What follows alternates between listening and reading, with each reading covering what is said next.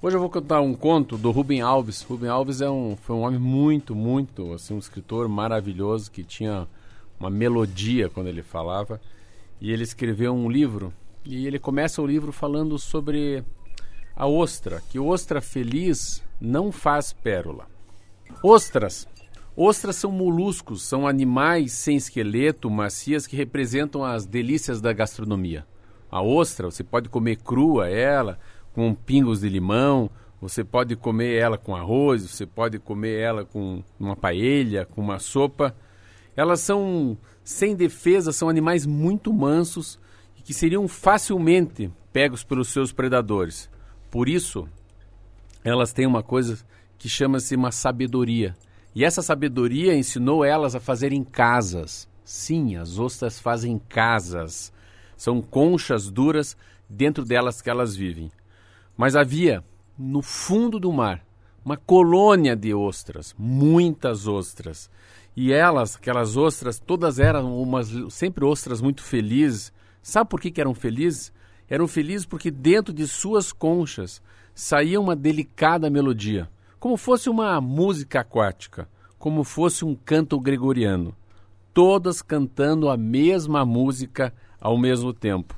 Porém, tinha uma exceção tinha uma, uma ostra que era solitária, sozinha, sempre quieta e diferente da música aquática, ela cantava um canto muito triste. As outras ostras sempre riam dela. Outras diziam: "Nah, essa aí não sai da depressão". Não, não era depressão, era dor. Era a dor que ela sentia, pois um grão havia entrado dentro de sua carne que doía, doía e doía. Ela não tinha como se livrar do grão de areia, mas ela tinha sim como se livrar da dor.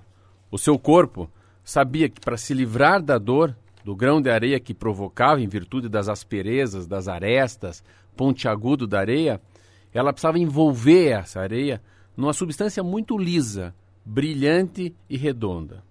Assim, enquanto ela continuava aquele canto triste, seu corpo ia fazendo o trabalho por causa da dor do grão que, ali, que, a, que a areia ali causava.